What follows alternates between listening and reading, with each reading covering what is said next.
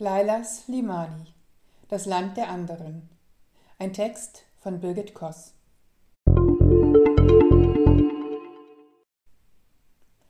Laila Slimani, 1981 in Rabat geboren, wuchs in Marokko auf und studierte an der Pariser Elite-Universität für Politik Sciences Po. Sie gilt als eine der wichtigsten literarischen Stimmen Frankreichs. Mit ihrem Roman Dann schlaf auch du gewann sie den Prix Goncourt. Ihr jüngster Roman Das Land der anderen stand wochenlang auf Platz 1 der französischen Bestsellerliste. Darin erzählt sie eine Geschichte, die auf dem Leben ihrer Großeltern basiert. Die junge, lebenslustige und neugierige Elsässerin Mathilde lernt 1944 den marokkanischen Offizier Amin kennen, der als Kolonialsoldat auf Seiten der Franzosen das Elsass von den nationalsozialistischen Besatzern befreit. Die beiden verlieben sich ineinander und heiraten. Kirchlich. 1946 betritt Mathilde an der Seite ihres Mannes afrikanischen Boden und taucht ein in eine muslimisch-arabische Welt. Ganz schnell muss sie lernen, so ist das hier. Sei es, dass ihre Schwiegermutter so gut wie nie das Haus verlässt, Bildung für ihre Schwägerin als überflüssig angesehen oder erbarmungslos auf den Maulesel eingeprügelt wird. Amin hat von seinem Vater eine kleine Farm geerbt, doch der Boden ist steinig und wenig fruchtbar, während die ertragreichen Böden in der Umgebung französischer Großgrundbesitzern gehören. Immer wieder wird die Liebe und die große Anziehungskraft zwischen den beiden auf eine harte Probe gestellt. Die große, hellhäutige, gebildete Frau passt nicht zu Amins Welt und bei den französischen Siedlern blickt man auf Mathilde herab. Mischehen sind verpönt. Die beiden bekommen zwei Kinder, die auf dem abgelegenen elterlichen Grundstück sehr frei aufwachsen.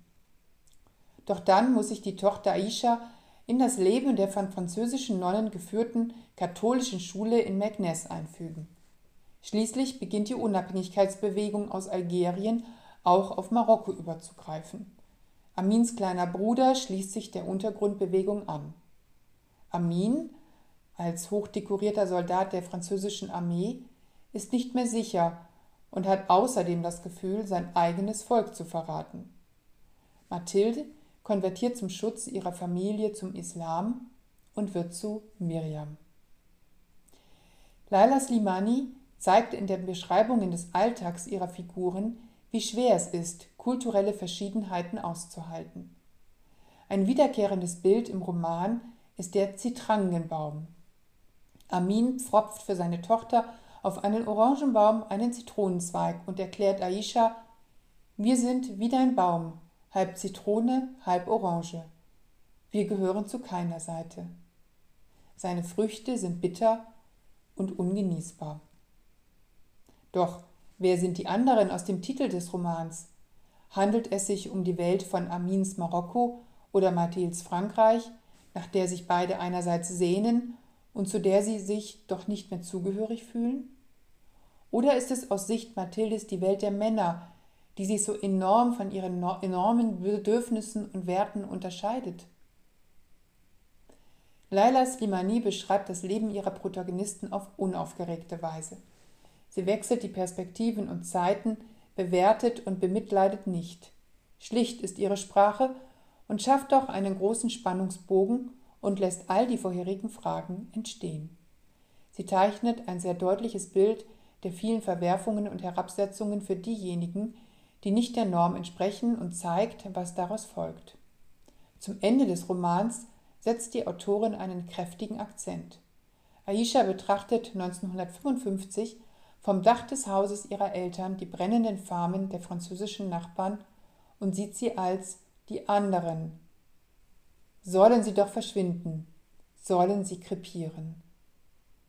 Der Roman ist der erste Teil einer Trilogie, in der Leila Slimani die Geschichte Marokkos von 1945 bis 2015 aufrollen will.